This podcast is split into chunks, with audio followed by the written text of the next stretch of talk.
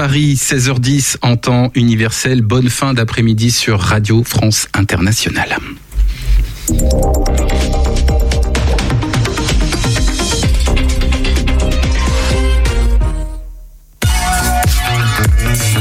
Radio G. 101.5 FM.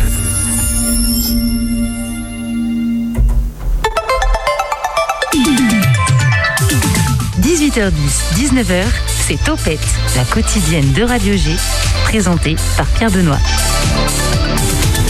dernière semaine de Topette. Et oui, la semaine prochaine, l'émission est en vacances, mais on se retrouvera dès le 25 avril avec de nouveaux agités de la vie locale angevine. Et cette semaine, on va recevoir euh, demain mardi la médiathèque de Saint-Barthélemy d'Anjou, notre nouveau partenaire mensuel, qui vont se partager désormais le créneau du mardi avec le théâtre de l'hôtel de ville de la même commune. Mercredi, la Syrinx de Pan, une toute nouvelle compagnie théâtrale composée d'anciens de l'ASTA, la célèbre école de théâtre à Angers. Nous parleront de leur tout premier spectacle. Jeudi, on fera du coaching entrepreneurial avec Séverine. On vous en dira plus au fur et à mesure de la semaine. Et ce soir, on va s'amuser comme des petits fous en écoutant de l'opéra. Bonsoir Alain Science. Bonsoir. Directeur d'Angénante Opéra, c'est bien ça l'intitulé? C'est cela. C'est tout, tout à fait ça. Et on va parler ensemble de Madame Butterfly. On l'a déjà évoqué plusieurs fois euh, tout au long de la saison. Là, ça approche. Hein. c'est les 28 et 30 avril, donc c'est en non, fin 26 de mois. et 28 c'est les 20. Bah, je, je vais. J'adapterai mes dates sinon. En tout cas, c'est en fin du mois. Ah et oui, on pardon, 28 et 30. 28 et 30 le 26, c'est la générale. C'est confirmé, on me le dit dans l'oreillette. Tous à l'opéra aussi, les 6 et 7 mai, des concerts euh, différents pour inciter peut-être les gens à, à aller euh, consommer, entre guillemets, savourer de l'opéra. En fin d'émission, le podcast de Mathème et pour nous dire de quoi ça va parler, je laisse la parole à Zoé. Elle va nous parler de mariage éco-responsable. Merci Zoé. Zoé que vous pouvez retrouver euh, derrière les commandes de, des réseaux sociaux de Radio G et aussi de l'émission Topette, nouveau compte Instagram. Tu peux le citer, l'arrobas, tu l'as déjà en tête ou pas Zoé? Pas du tout. Arrobas Topette Radio G. Et Sébastien, bonsoir Sébastien. Bonsoir Jean-Benoît. Jean-Benoît, allez, ça c'est fait, ça commence bien.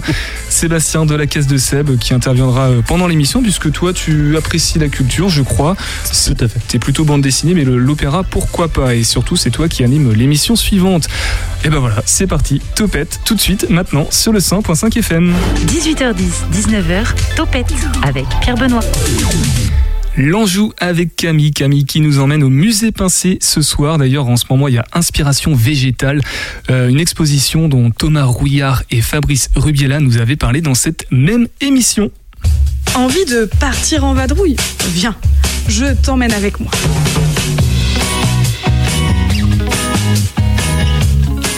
Aujourd'hui, nous partons ensemble à l'hôtel Musée Pincé à Angers.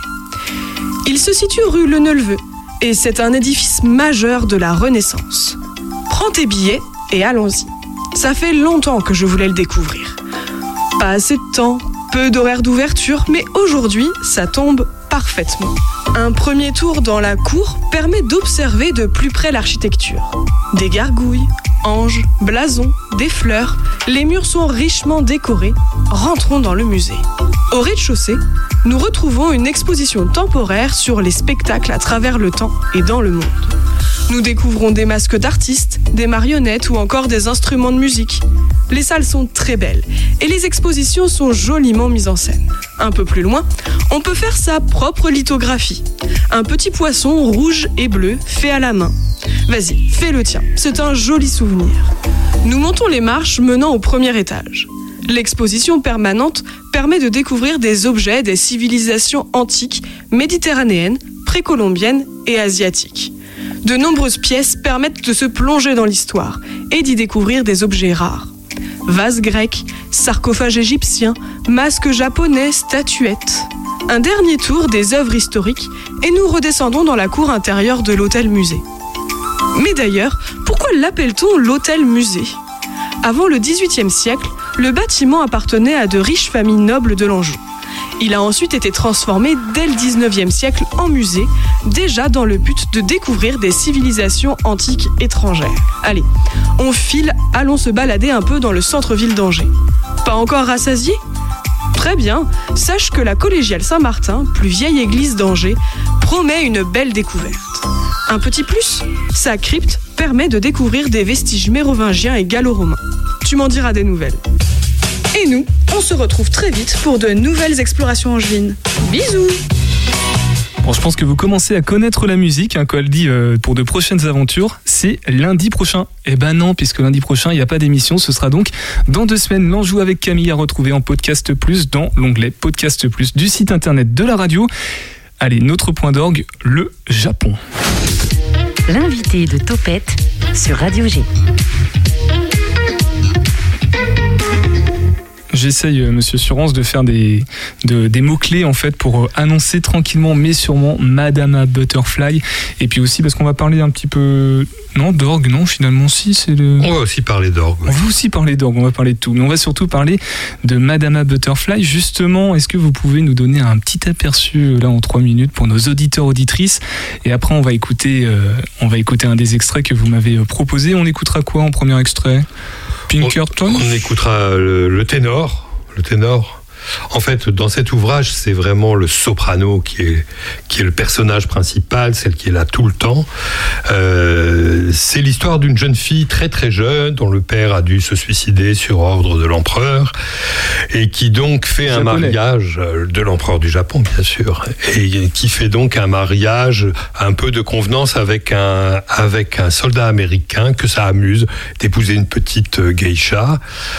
Euh, sauf que la geisha va tomber très amoureuse et puis euh, elle va avoir un enfant de lui, mais lui il est déjà reparti avec, euh, avec son bateau et il ne reviendra à la fin que pour chercher cet enfant qu'il a eu d'elle et elle va se suicider. C'est donc une histoire très triste.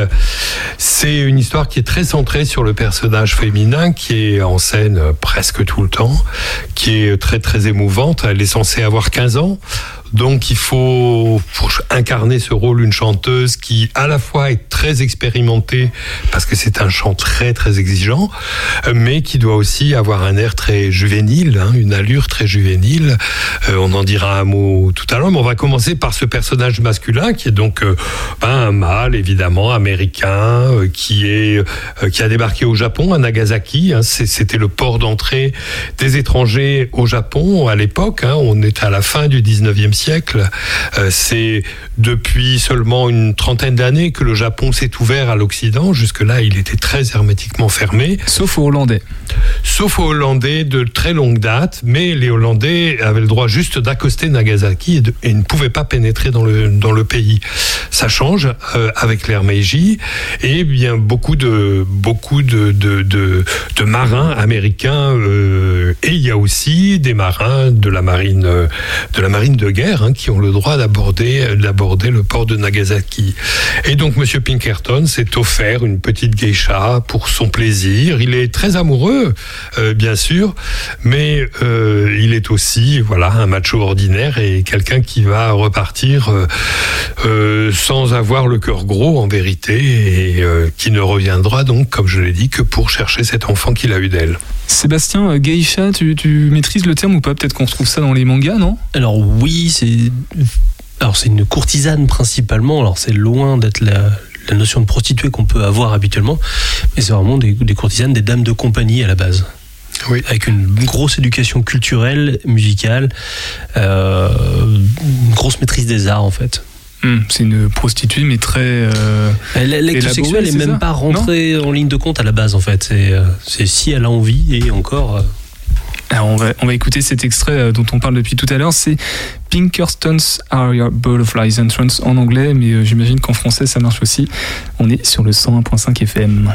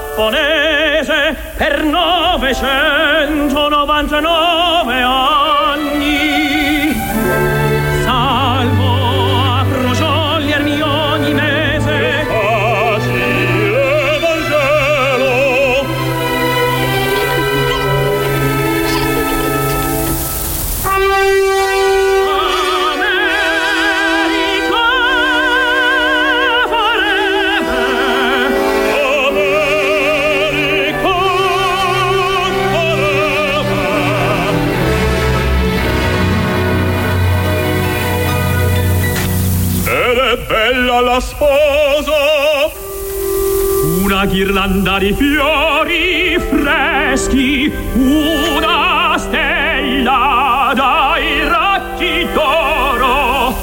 E per nulla soltanto ien se vostra grazia mi comanda cedo un assortimento a condotti la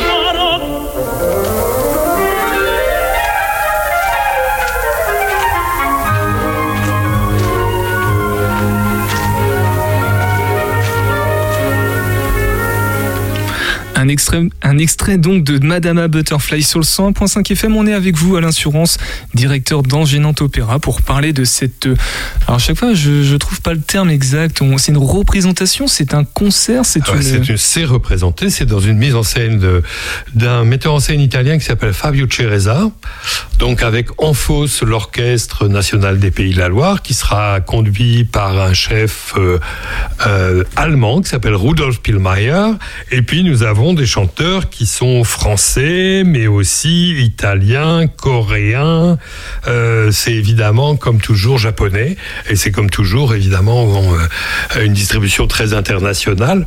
Justement, on va en reparler après, peut-être de, de la distribution. Je confirme quand même, on a la confirmation, ce sont bien les jeudis 28 et samedi 30 C'est ça, 28 avril et 30. prochain. C'est ça. Pour l'heure, je crois aussi. Et quelques petits privilégiés pourront assister à la générale le 26, mais ça, on l'évoque à peine. Ah, pourquoi on l'évoque à peine? Bah, parce que c'est un public, euh, c'est, c'est un public euh, d'amis des artistes, d'amis de la maison. Ah oui, il y aura une Euh, représentation, mais tous a- ceux qui a- entendent ne pourront Voilà, pas y aller. la générale, c'est-à-dire c'est le moment où tout- c'est la dernière répétition et en fait c'est aussi le premier spectacle. Mais la première officielle, c'est donc le 28, euh, le jeudi 28, et nous jouons à 20h ce jour-là, mais le samedi nous jouons à 18h. 18 peut heures. être euh, b- plus confortable et plus euh, intéressant pour euh, certains publics. J'ai posé une question hors antenne, donc j'ai la réponse forcément, mais c'est intéressant de reposer cette question-là. Il chantait en quelle langue? Alors, il chante en italien, c'est un opéra de Giacomo Puccini, Justement, oui. le grand compositeur italien de la Bohème, de la Tosca, de Turandot. euh, et ça, c'est son, son grand chef-d'œuvre de 1904. Cela dit, c'est le seul de ces opéras qui a eu un accueil épouvantable. Il y a- eu une vraie cabale à la création, ça a été un four. Et il n'y a pas eu de deuxième représentation euh, deux jours plus tard de, de cet opéra. Euh, il a fallu plusieurs années avant que euh, Puccini retravaille un peu sa partition et revienne à la Scala, revienne à Milan en tout cas pour, pour euh, une nouvelle série de représentations. Et à partir de là, ça a été vraiment un triomphe. Et c'est un ouvrage qui a été représenté en une dizaine d'années euh, avant la guerre 14 sur toutes les scènes du monde. Et justement, donc euh, j'ai une date sous les yeux, 1904, c'est le moment de, de- de mise en scène, de création de, de ce Oui. spectacle par Giacomo Puccini. Euh, l'histoire, elle, on a évoqué l'histoire du Japon, donc la, la tragédie euh, avec cette femme, l'Engeisha, c'est ça. Elle se déroule aussi à cette époque-là, c'est contemporain du moment de création ou pas C'est censé s'être déroulé un peu avant, au début de l'ouverture du, du Japon. Oui, voilà, ouais. c'est- c'est censé s'être passé vingtaine une vingtaine d'années avant. Il y avait eu une pièce de théâtre euh, jouée à New York d'un monsieur Belasco que Puccini avait vue et il avait trouvé cette pièce extraordinaire et il s'est inspiré de cette pièce de David Belasco pour faire ce, cet opéra. Mais il y a une autre origine encore, euh, une origine à cette pièce. C'est un épisode de, l'histoire de Pierre Loti, notre célèbre, euh, notre célèbre euh, globe-trotteur de français qui était allé passer plusieurs mois au Japon et qui avait lui-même épousé une petite geisha. Et il raconte ça dans un, dans un de ses romans qui s'appelle Madame Chrysanthème. Donc entre euh, la fleur et le papillon, il y a eu une évolution, l'histoire a un peu évolué, mais donc à l'origine, c'est une histoire française qui a été transmise aux États-Unis, qui est revenue à Puccini et qui se chante donc en italien, mais tout ça se passe au Japon et avec un Américain qui lui aussi chante italien. Tout ça, c'est vraiment de l'opéra typiquement. On parle euh, l'art du compositeur, j'imagine qu'on parle du compositeur original, euh, impressionne aussi dans la partition orchestrale, une richesse chromatique rare et imprégnée de subtil orientalisme. On parle de l'orientalisme du Japon, j'imagine. Le japonisme, on peut dire japonisme pour l'orientalisme du Japon. Euh, c'est effectivement quelque chose qui s'est développé beaucoup en France dans les années, euh, justement après l'ouverture du Japon euh, à l'ère Meiji, à partir de 1862. On a, on a fait venir plein d'estampes japonaises, ça a beaucoup influencé les peintres impressionnistes. Donc il y a une, présence du Japon, de l'art japonais dans, dans les consciences, chez les artistes français. Et tout naturellement, donc, euh, il fallait que ça vienne jusqu'au monde de l'opéra. Il y a eu un opéra sur Madame Chrysanthème, le roman de Loti, un, opéra d'André Messager. Mais évidemment, on l'a complètement oublié aujourd'hui parce que Madame Butterfly est tout simplement un grand chef-d'œuvre qui éclipse toutes les autres manifestations euh, du japonisme dans le monde de l'opéra. Je reviens quand même sur le terme imprégné d'un subtil orientalisme. Je- si j'ai bien compris, l'histoire euh, se déroule au Japon. Elle prend comme cadre le, le Japon impérial de- du milieu du 19e siècle, en tout cas la deuxième partie du 19e siècle. Euh, pourquoi subtil? C'est-à-dire que même si l'histoire est au Japon, on reste sur une culture européenne dans les... Non, ça parle surtout de la musique là. C'est-à-dire que c'est la partition Oui, de justement, Puccini ouais. qui intègre euh, qui intègre des éléments de musique japonaise, mais pas d'une manière trop brutale et, et pas dans le genre du plagiat, mais vraiment avec justement une recherche euh, sonore qui est euh, voilà qui est très très intéressante. En fait, euh, Madame Butterfly, ça se regarde, mais ça s'écoute beaucoup parce que c'est une musique qui est en effet très très subtile, pleine de de sonorités, l'utilisation de clochettes, l'utilisation de gongs. Voilà, quelque- il y a eu une vraie recherche de Puccini pour se rapprocher de euh, cette musique du Japon, tout en restant un compositeur occidental. Vous l'avez entendu avec l'air du ténor, il est très occidental, euh, ce ténor. Évidemment, quand on arrive au personnage de Butterfly, c'est un petit peu plus oriental puisqu'elle est japonaise. On parle aussi de, de roman musical. Pourtant, il n'y a que trois actes. Ça, ça veut dire quoi, roman musical? C'est si dense que ça, l'histoire? Ben, C'est-à-dire que c'est une histoire euh, qui est très romanesque parce que c'est une histoire qui, après le premier acte, qui est le moment du mariage, euh, repose essentiellement sur l'attente. Le, marin américain Pinkerton ne reviendra que qu'à la toute fin, hein, dans les dernières minutes. Entre-temps, elle attend, il n'y a pas énormément d'action. Donc c'est beaucoup dans la description du personnage, dans l'environnement musical que Puccini lui donne, que se passe toute une narration qui n'est pas une narration très factuelle, qui est plutôt quelque chose d'un peu impressionniste. Euh, et c'est la musique en fait qui écrit le roman et c'est pas tellement l'action. Sébastien, euh, tu réagissais avec euh, Alain Surance pendant euh, la diffusion de l'extrait. Euh, T'as tilté avec un, un- un autre point de culture que toi tu maîtrises, c'est ça? Sur la BD, tu veux dire? Oui, oui. Alors c'est que j'ai il y a un ouvrage euh, qui est publié aux éditions Sarbacane qui s'appelle Kill Annie Wong où en fait on suit un jeune euh, tueur en, euh, pas, en, pas en série mais un tueur à gages euh, un peu autiste, il parle très peu mais il écoute en boucle une, une, une ancienne cassette audio et un jour il va être amené à tuer la femme d'un politicien véreux et il s'avère que le- cette femme c'est la voix qu'il y a sur la cassette. Et du coup, le lien avec euh, Madame à Butterfly, non, c'est pas, il y a pas une Euh, bah, C'était un lien avec l'opéra surtout. avec l'opéra Parce seulement. que c'est les cantatrices d'opéra, c'est surtout à ce moment-là qu'ils s'en rendent compte. Ok, c'était sur ça. Et ça Euh, se passe en Corée. Bon, Et ça se passe en Corée, c'est pas très loin C'est du, pas très loin. du Japon. Euh, Madame à Butterfly, euh, donc de 1904, ça a plus de 100 ans maintenant. Est-ce que ça reste quand même une pièce moderne, actuelle, compréhensible pour le public euh, Bah oui, 2020. c'est tout à fait compréhensible. C'est c'est un opéra, je vous l'ai dit, qui repose beaucoup sur euh, la description musicale de cette jeune femme, des sentiments qui la traversent. C'est une musique extrêmement sentimentale, sensible.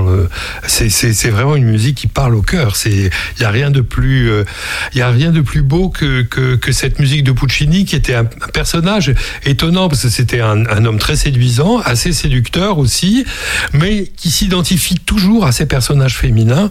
Et celle-ci qui est la plus fragile, qui est cette petite gamine de 15 ans, qui est follement amoureuse de cet homme, qui est qui, part pendant trois ans. hein. C'est, c'est- ça dure trois ans son absence, et donc euh, elle est sûre qu'il va revenir pour elle, elle est certaine. Et à la fin, euh, à la fin, elle comprend ce qui arrive, c'est-à-dire qu'il est venu seulement pour prendre euh, cet enfant qu'elle a eu de lui, et à ce moment-là, il lui reste pas d'autre solution que de faire comme avait fait son père, c'est-à-dire harakiri. Euh, voilà, seppuku, on dit plutôt que harakiri. Donc l'ouvrage se termine sur, sur cet acte terrible de suicide.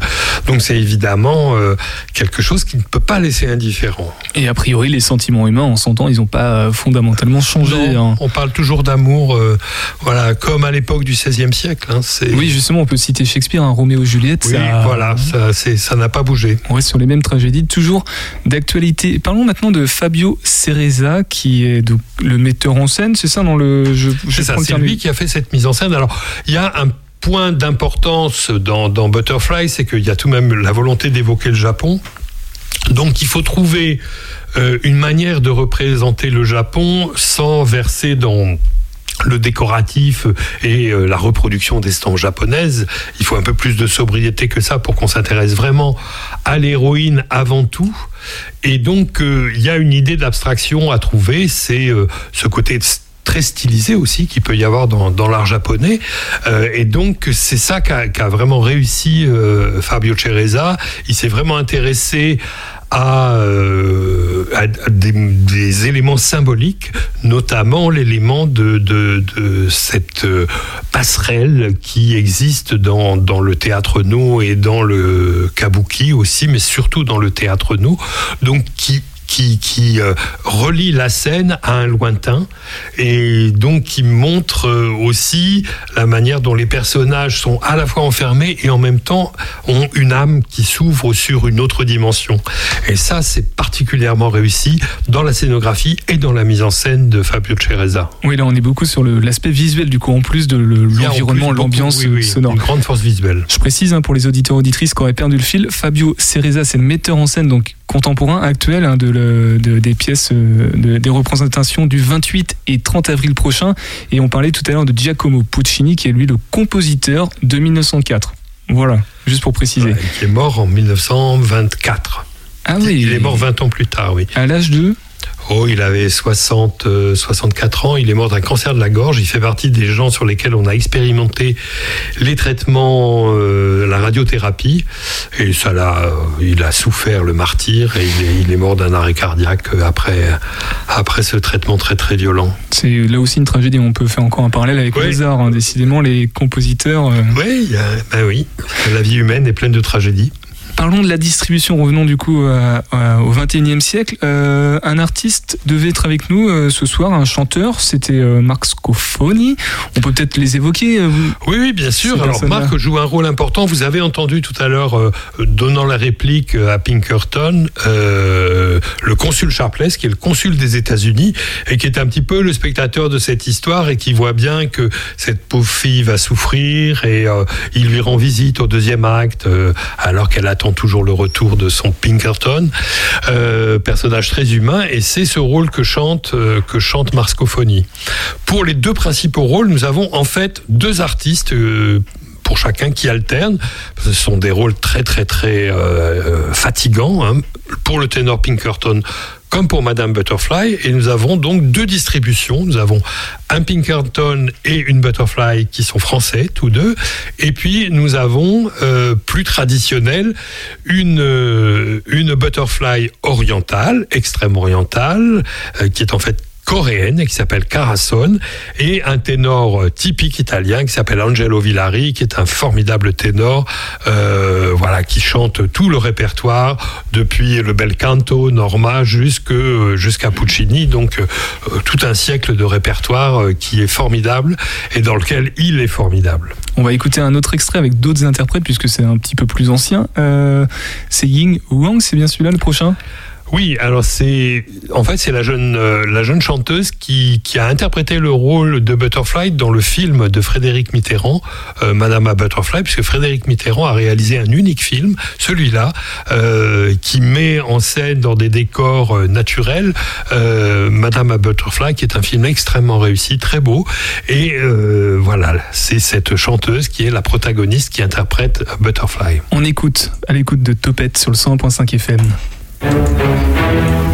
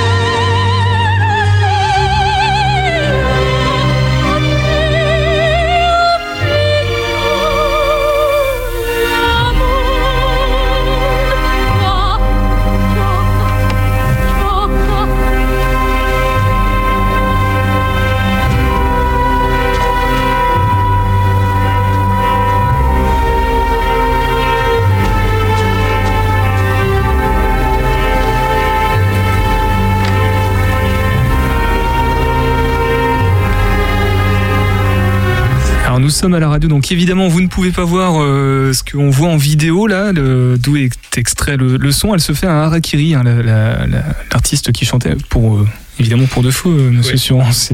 Et donc ça c'est Madame Butterfly qui vient de. C'est le. Voilà, c'est la- c'est la scène finale qu'on vient d'entendre. Donc elle, euh, elle, euh, elle embrasse son enfant, elle l'envoie pour euh, qu'il puisse aller rejoindre son père et euh, ensuite elle se suicide. On va parler de l'ONPL qui vous accompagne. On vous en avez parlé tout à l'heure. C'est pas forcément toujours l'ONPL qui accompagne euh, Engénante Opéra. Pourquoi là c'est c'est le cas? Ah bah, c'est-à-dire que deux productions par an sont faites avec l'ONPL, deux autres avec l'Orchestre de Bretagne, l'Orchestre national de Bretagne. Parfois, nous avons aussi des ensembles de musique contemporaine ou bien des ensembles qui jouent sur instruments anciens. Euh, voilà, donc il y a une certaine alternance. Mais pour les grands ouvrages, en fait, nous faisons appel à l'Orchestre national des Pays de la Loire, qui est notre partenaire un petit peu de premier plan, évidemment, et qui, dans ses côté. répertoires, dans ses répertoires lyriques, est vraiment formidable, formidable. Bah, J'allais demander c'était quoi leur valeur ajoutée, mais je crois que Formidable. vous venez d'y répondre. C'est c'est des musiciens formidables. Et ils aiment l'opéra, vraiment. Donc, euh, c'est vraiment un plaisir de travailler avec eux parce qu'ils aiment vraiment profondément l'opéra. Et donc, euh, C'est vrai que à l'opéra, l'orchestre c'est très important. C'est-à-dire si une ch- un chanteur est malade ou si la mise en scène n'est pas complètement réussie, à partir du moment où l'orchestre est, est au top, ça n'est pas grave. C'est vraiment le, le fondement de, de tout. Zoé, toi, est-ce que tu es sensibilisé à l'opéra? Est-ce que c'est un domaine culturel dans lequel tu t'aventures des fois ou au contraire là c'est une grande découverte pour toi ce soir?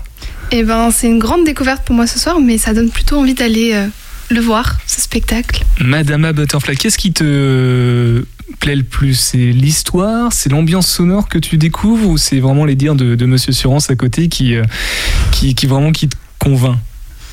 Euh, L'histoire, déjà, euh, le côté euh, romancé, mais aussi tout à fait tragique. Et oui, les, l'ambiance sonore aussi qui est assez impressionnante. Donc, ouais, ce serait une belle découverte. Je te pose la même question, Seb. hein, je sais pas si toi t'es sensibilisé à l'opéra ou, ou non. Euh, J'en écoute euh, pas fréquemment parce que je manque euh, beaucoup de temps, mais j'aime beaucoup les histoires un, un petit peu tragiques et du coup bah, ça me touche forcément parce que là on est, on est clairement dans le, dans le tragique et euh, Convaincu pour peut-être aller voir Madama Butterfly du coup. tout à fait. Ok, bon bah voilà. Ah oui, les mouchoirs sortent à la fin. Je peux vous dire que c'est c'est c'est une histoire tellement formidable, tellement bien racontée musicalement. Voilà, c'est un rôle absolument en or pour une cantatrice. hein. C'est vraiment un rôle où il faut tout donner. Donc c'est c'est quelque chose à quoi on peut pas dire qu'on reste insensible. C'est pas possible. Alors justement, je, je posais la question à, à Zoé et Seb parce que c'est annoncé comme un spectacle familial à partir de 12 ans. Donc euh, j'imagine qu'il y a quand même certaines scènes ou certaines évocations euh, que non, même en dessous de 12 ans, vous, Bah, vous vous conseillez savez, euh, moi je dis toujours euh, la même chose au sujet des contes pour enfants. Je, je dois dire que quand on, on raconte le petit poussé aux enfants, qu'on commence l'histoire en racontant que les parents ont emmené les gamins dans la forêt pour les perdre, euh, je dois dire que la violence, les gamins, ils, ils savent ce que c'est tout de même. Et, et d'ailleurs, il- ça a un côté formateur, tous ces contes. Même le petit chaperon rouge, l'histoire du grand méchant loup, euh, voilà, ça prévient les petites filles qu'il faut faire attention au grand méchant loup. Donc il y a, une dimension dans le conte dont on oublie qu'elle a, euh, elle, a sa violence. Et cette histoire qui se raconte, c'est une histoire euh, d'amour contrarié, hein, puisque la, la pauvre Butterfly, elle croit en un homme euh, en qui elle ne devrait pas croire. Voilà, ça c'est une histoire de la vie, quoi. C'est l'histoire de la vie.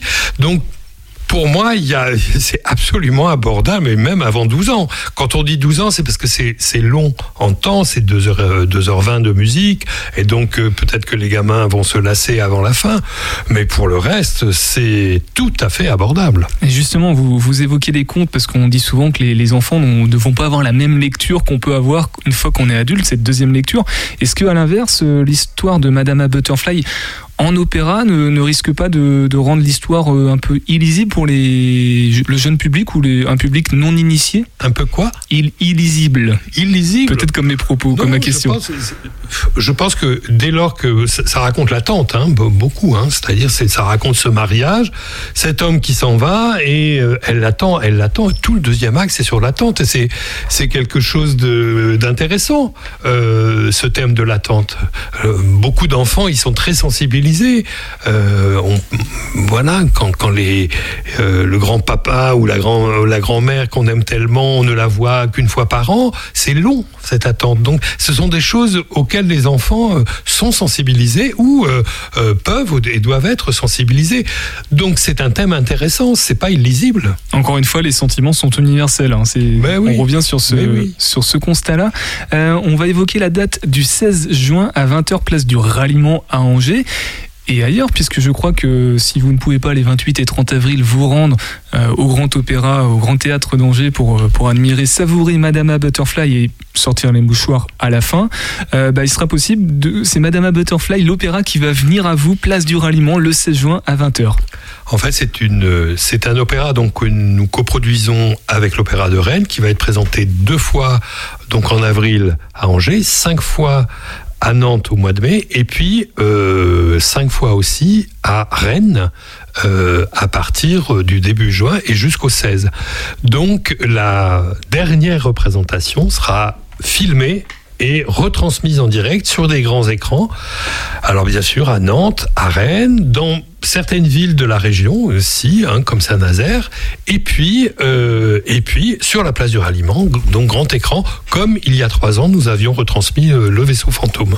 Et comme à chaque fois avec vous, Monsieur Surance, le temps passe beaucoup trop vite puisque on va, pour pouvoir tout dire et tout évoquer en termes de date, on va essayer de, raccourcir. On va se passer le dernier extrait, Madama Butterfly Maria Callas. Un petit mot Alors peut-être. ça c'est le grand air de l'attente hein, euh, au deuxième acte, qui est un air très très célèbre que on chantait en français, ça s'appelait Sur la mer calmée, euh, quand on chantait en français les opéras de Puccini en France.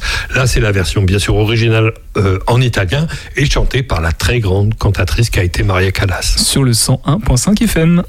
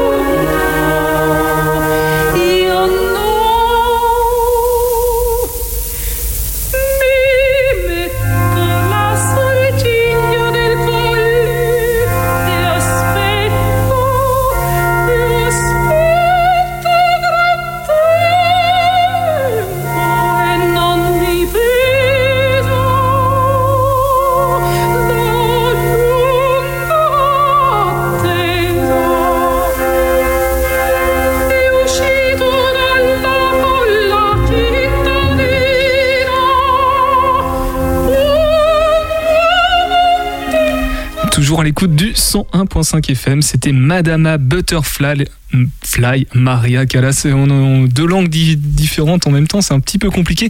On revient avec vous à l'assurance. Juste avant, on va en profiter, comme ça on aura le temps d'évoquer des autres dates ensemble et de conclure notre échange. On va continuer avec le billet indépendantiste de Calix Denis Gremont. C'est tous les lundis dans cette émission et tous les samedis dans Ouest France. Et là, c'était le samedi euh, d'avant la diffusion dans cette émission. à deux heures d'ici et d'ailleurs, où les bons Mayennais. S'il serait du dernier calomnieux d'affirmer que la convoitise, l'aigreur et l'envie la plus mesquine sont les fondements du mouvement pour l'indépendance de l'Anjou, d'autant que ce serait singulièrement oublié l'appât du gain et l'attrait de l'argent facile, reconnaissons que l'actualité nous a plongé cette semaine dans un état de jalousie à côté duquel Othello fait figure d'habitué des clubs échangistes. Notre Yago à nous est mayennais. L'on nous apprend que, à l'initiative de Samuel Tual, son coruscant président, le groupe d'intérim lavallois actual vient de lancer sa compagnie aérienne. Air Mayenne, basée sur l'aéroport aérodrome de Laval et de la Mayenne, entend proposer des vols à destination d'à peu près toute l'Europe, à bord d'un petit avion de six voyageurs, dont on nous dit qu'il est économe en carburant et quasi, n'exagérons quand même pas, respectueux de l'environnement. Jetons un voile pudique sur le coût du voyage, dont on devine que l'heure de vol équivaut au plein de carburant d'un paquebot de croisière en ce moment, sans les 18 centimes par litre du gouvernement. Que faut-il penser de cette fracassante nouvelle aéronautique? Digérer la première humiliation, que je résumerai en un très arrogant J'en conviens, notre lectorat mayennais voudra bien me pardonner ce péché d'orgueil. Quoi? Une compagnie aérienne mayonnaise? Je ne peux que présenter mes compliments à nos heureux voisins qui, bientôt aéroportés par euh, Air Mayenne, pourront, en moins de deux heures, aller prendre le thé à Londres, déguster des gaufres à Bruxelles ou se dandiner sur des rythmes syncopés à Ibiza, Pendant que nous autres, misérables angevins, dont l'aéroport est déserté, j'hésite à dire boycotté, par les grandes compagnies internationales, en sommes réduits à, euh, dans un périmètre de deux heures, de voiture, du coup, aller manger de la brioche à la Roche-sur-Yon, tremper nos orteils dans la Vienne ou euh, visiter l'aéroport de Laval. La jalousie est un vilain défaut, mais avouez que là, euh, Calix qu'on retrouvera euh, prochainement dans cette émission puisqu'il fête ses 25 ans cette année. On l'aura certainement euh, par téléphone pour nous, parler de ces 25 dernières années qui ont vu naître ce grand maître de la cérémonie angevine et même nationale et même internationale, disons-le. Toujours avec Alain Assurance, il nous reste 5 minutes pour évoquer Verdi. C'est dans le cadre de Tous à l'Opéra. Alors il y a des dates. Euh, nous avons le vendredi 6 mai à 20h. Alors ça c'est à l'auditorium du Centre des Congrès à Angers. Et euh, bah, le lendemain à 15h et 17h, retour place du ralliement cette fois-là pour un concert encore une fois qui vient aux Angevins et aux Angevines. Je vous laisse peut-être en, parler euh, à l'inscience. Oui, le concert, c'est notre collaboration annuelle avec euh, le Printemps des Orgues et le Conservatoire d'Angers. Le Conservatoire d'Angers qui est à quelques pas d'ici, hein, du studio de Radio G, euh, qui est dirigé par euh, un musicien extrêmement compétent qui s'appelle Christophe Millet et qui est aussi ce que j'appelle un bras, c'est-à-dire un vrai chef d'orchestre et qui mène une activité orchestrale formidable avec ses, avec ses étudiants et ses professeurs. Et donc nous avons plaisir avec le chœur à le rejoindre, à rejoindre les, cho- les choristes aussi du conservatoire, ceux de Cholet, pour un grand programme euh, presque chaque saison. Et là, nous allons chanter du Verdi avec eux, pendant que eux, avec le Printemps des Orgues, présentent euh, en première partie euh, une œuvre très intéressante pour euh, un orchestre à cordes et orgue, et un orgue de, de Respighi, compositeur italien. Mais nous, nous allons terminer le concert avec Verdi, des airs d'opéra, le chœur de Nabucco, que tout le monde connaît, que tout le monde peut fredonner avec nous. Et d'ailleurs, nous redonnerons ce programme le lendemain sur les marches de l'opéra, cette fois pas avec orchestre, mais avec piano, juste pour fêter euh, tous à l'opéra, qui est euh, un week-end chaque, chaque saison où... toutes les maisons d'opéra s'ouvrent, vont à la rencontre de leur public. C'est euh, une fête bien sympathique et que donc nous célébrerons à Angers avec notre chœur. On va, on va se faire un petit jeu là, comme il nous reste un petit peu de temps.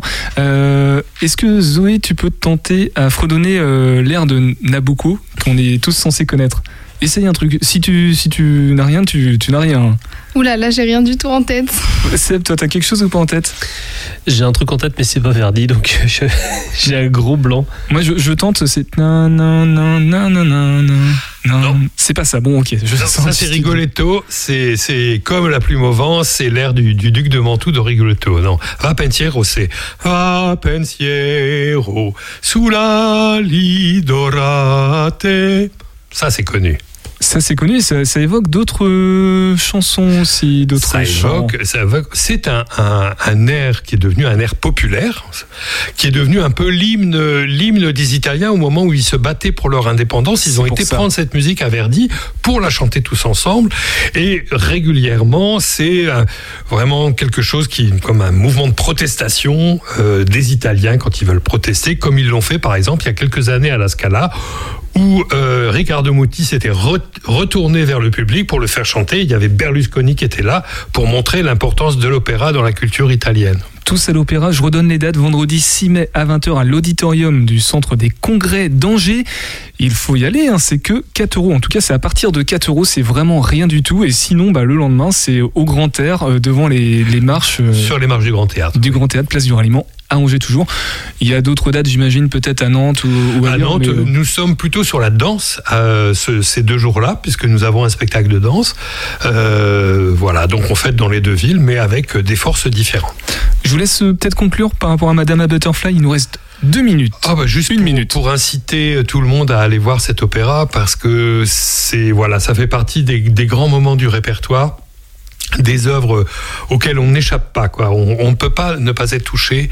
Donc c'est pas encore tout à fait plein. Donc il reste des places. Il faut pas hésiter à venir voir cet opéra qui va être magnifiquement mis en scène dirigé et chanté. 28 et 30 avril pour réservation en ligne, j'imagine, sur engenantopéra.fr.com ou .com. .com. De toute façon, on trouve tout avec Google. Merci beaucoup à l'assurance d'être passé dans Topette. On se revoit le mois prochain, je crois, pour de nouvelles actualités. On en reparlera hein, de Madame à Butterfly. On n'en a pas fini. On Très n'en a bien, pas fini. merci. Directeur d'Engenantopéra. À bientôt. au revoir 18h10, 19h, Topette avec Pierre Benoît.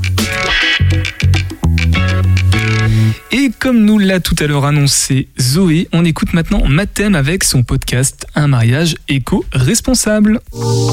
Salut les angevines, salut les angevins. Moi c'est Mathilde alias Mathem. Ma mission Vous faire découvrir des concepts angevins originaux et des entrepreneurs locaux passionnés.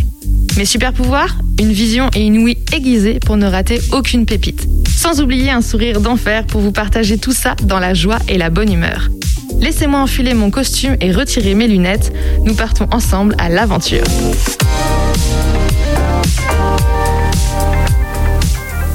Les beaux jours arrivent et avec eux bientôt la saison des mariages. Dans cette nouvelle chronique, je vous parle de deux projets qui allient mariage et éco-responsabilité.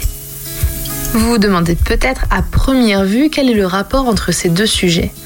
Mais savez-vous qu'un mariage, c'est 10 tonnes de CO2 émis, soit l'équivalent de l'activité d'un Français pendant un an C'est Guillaume Partney, le cofondateur, avec Jean-Baptiste Bezelin, de Margot, qui m'expliquait cela. Margot, c'est un annuaire de prestataires de mariage éco-responsables. Amis depuis la maternelle et témoins l'un de l'autre, Guillaume et Jean-Baptiste se rendent compte, alors qu'ils préparent leur mariage respectif, de la difficulté de trouver des prestataires qui correspondent à leurs valeurs. C'est ainsi qu'est née l'idée de rassembler dans un même annuaire les prestataires de mariage qui proposent aux futurs mariés de remettre au cœur de cette journée unique l'humain, l'éthique et l'écologie. Margot, c'est un annuaire national qui regroupe plus de 140 prestataires, dont quelques-uns en Maine-et-Loire. C'est une communauté qui offre de la transparence aux futurs mariés pour que chacun fasse son choix en fonction de ses combats. Le conseil de Guillaume aux futurs mariés Choisissez vos priorités. Car vous ne pourrez pas faire un mariage parfait d'un point de vue écologique. Mais en optant pour des prestataires engagés envers des causes qui vous tiennent à cœur, vous pouvez diminuer le bilan carbone de votre mariage et passer une journée de fête qui répond à vos valeurs. Du côté des invités aussi, vous pouvez allier mariage et éco-responsabilité. Vous avez reçu votre invitation La date est bookée dans votre agenda La prochaine question que vous vous posez très certainement est comment vais-je m'habiller? Pour célébrer l'union de nos proches, nous avons toutes et tous très envie de nous mettre sur notre 31, de sortir notre plus belle tenue. Une tenue à l'effet waouh que malheureusement nous porterons sûrement qu'une seule fois. C'est là qu'entre en jeu la génialissime boutique Elisae. Créée par trois sœurs, Aude, Laure et Constance, Elisae propose une garde-robe à louer pour nous mesdames. La location d'une tenue de mariage, vous n'y avez jamais pensé et pourtant, c'est l'occasion de s'offrir une magnifique tenue à moindre coût. C'est l'occasion d'agir pour l'environnement en évitant un achat neuf. C'est aussi l'occasion d'avoir accès à plein de styles variés et de couleurs différentes car au sein de leur boutique showroom, au 5 rue Louis de Romain à Angers, Constance et Aude vous proposent de faire votre choix parmi plus de 500 modèles, du 34 au 42. Les essayages se font principalement sur rendez-vous. Vous pouvez d'ailleurs réserver un créneau pour y aller à plusieurs, idéal pour les témoins et demoiselles d'honneur qui souhaitent accorder leur tenue. Une fois votre tenue sélectionnée, vous la réservez à la date de votre choix. La location est prévue pour 5 jours. Quand la fête est finie, vous rapportez votre tenue en boutique, non lavée. Et oui, le prix de la location inclut le pressing. En plus d'être une solution écologique, Elisae se préoccupe également de notre portefeuille. Le prix moyen d'une location représente de 5 à 20% du prix neuf de la tenue. À partir de 45 euros, pressing inclus, vous voilà la plus belle, après la mariée bien entendu, pour aller danser. Avec ces deux concepts, vous voilà paré pour un mariage éco-responsable, que vous soyez les futurs mariés ou parmi les invités.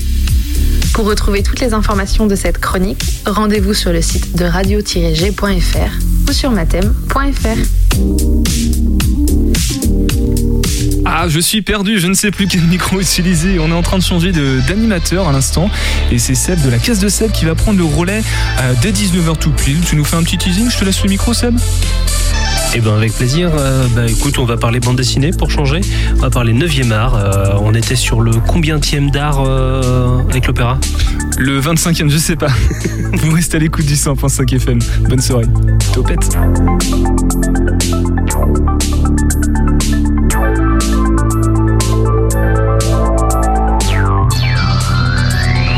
Radio G. 101.5 FM.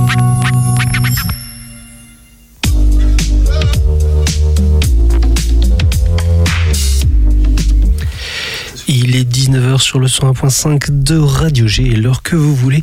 Si vous écoutez ce podcast sur le www.radio-g.fr, comme tous les lundis, tous les 15 jours, c'est l'heure de la case de Seb. Ce soir, on va vous parler de fin du monde, on va vous parler de baston, on va vous parler de démons, on va vous parler euh, de général et euh, de plein d'autres trucs. Attention, générique, sauf que j'ai mal. j'ai un peu perdu aussi. C'est la faute de Pierre Benoît qui me transmet sa poisse. Allez, générique. Sauvez-vous tous Nouvelle urgente. Batman au micro. Avis à tous nos amis. Message extrêmement important. C'est capital. C'est palpitant. Assez de superlatifs, Batman. Et venons-en au fait.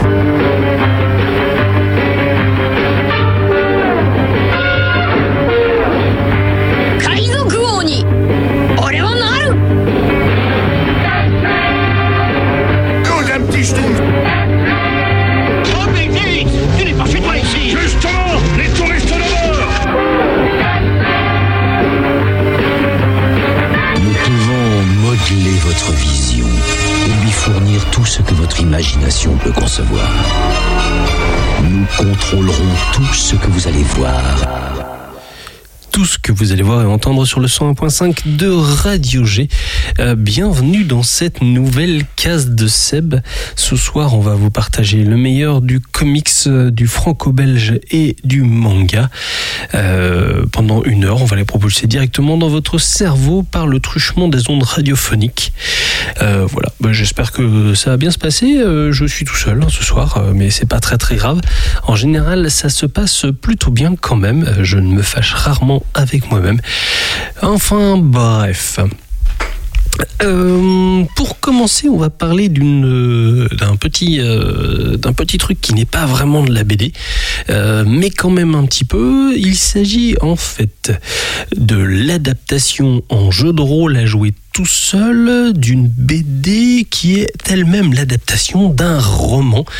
Donc, je résume. En fait, il s'agit d'un jeu de rôle solo euh, dans le dernier magazine Casus Belli, euh, le numéro 39, alors l'édition janvier-février 2022, on n'est pas si en retard que ça, parce que le nouveau n'est pas encore sorti, et que j'avais un petit peu de retard dans mes lectures.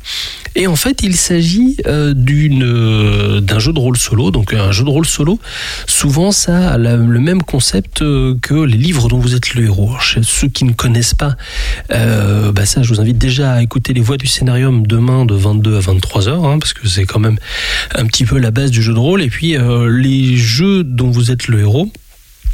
Je vais parler plus lentement parce que sinon je vais m'essouffler très très vite. En gros, vous imaginez un livre dont les paragraphes ne se suivent pas. En fait, tous les paragraphes sont euh, numérotés et euh, bah, à la fin d'un paragraphe, on vous dit est-ce que tu veux faire ça, ça ou ça? Et en fonction de ce que tu choisis, eh ben, tu vas à un paragraphe numéroté différent. Là, dans ce numéro euh, 39 de Casus Belli, on nous propose de jouer dans l'univers des Artilleuses, une BD qui est publiée aux éditions Dracou avec trois tomes, si je ne me trompe pas. Et du coup, on va jouer dans le Paris, un Paris des années 20, un Paris euh, des merveilles, qui est lui-même une adaptation d'un euh, des romans de j'ai perdu son nom, de Pierre Pével. Donc euh, c'est vraiment sympa. Euh, c'est court, hein, c'est peut-être la seule chose qu'on peut lui reprocher principalement. Mais si vous n'avez jamais fait de jeu de rôle, eh ben n'hésitez pas à le faire. Euh, ça vous permet de découvrir non seulement l'univers des artilleuses, l'univers de Pével, avec le Paris des merveilles, mais également bah, le jeu de rôle Chronique oubliée dans sa version contemporaine, donc il y a un, moteur maison des éditions Black Book Edition. Donc euh, voilà pour la petite intro. J'espère que c'est des choses qui vous plaisent euh, parce que euh, bah, c'est plutôt cool, euh, c'est plutôt sympa de découvrir le jeu de rôle de cette manière-là et ça peut vous donner une idée des, des opportunités que vous pouvez avoir avec le jeu de rôle. Quoi dire de plus? Alors, je vous ai parlé. On va parler d'abord peut-être un petit peu jeunesse, parce que effectivement, euh, c'est des choses sur lesquelles je euh, je passe un petit peu rapidement parfois, et euh, vous allez voir que. Je suis désolé, c'est la chaise qui grince très très fort. Donc, on va commencer avec un petit livre jeunesse, avec un concours plein d'obstacles de Christine Warner, qui est publié aux éditions Rue de Sèvres. Alors, de quoi ça parle? Du coup, c'est un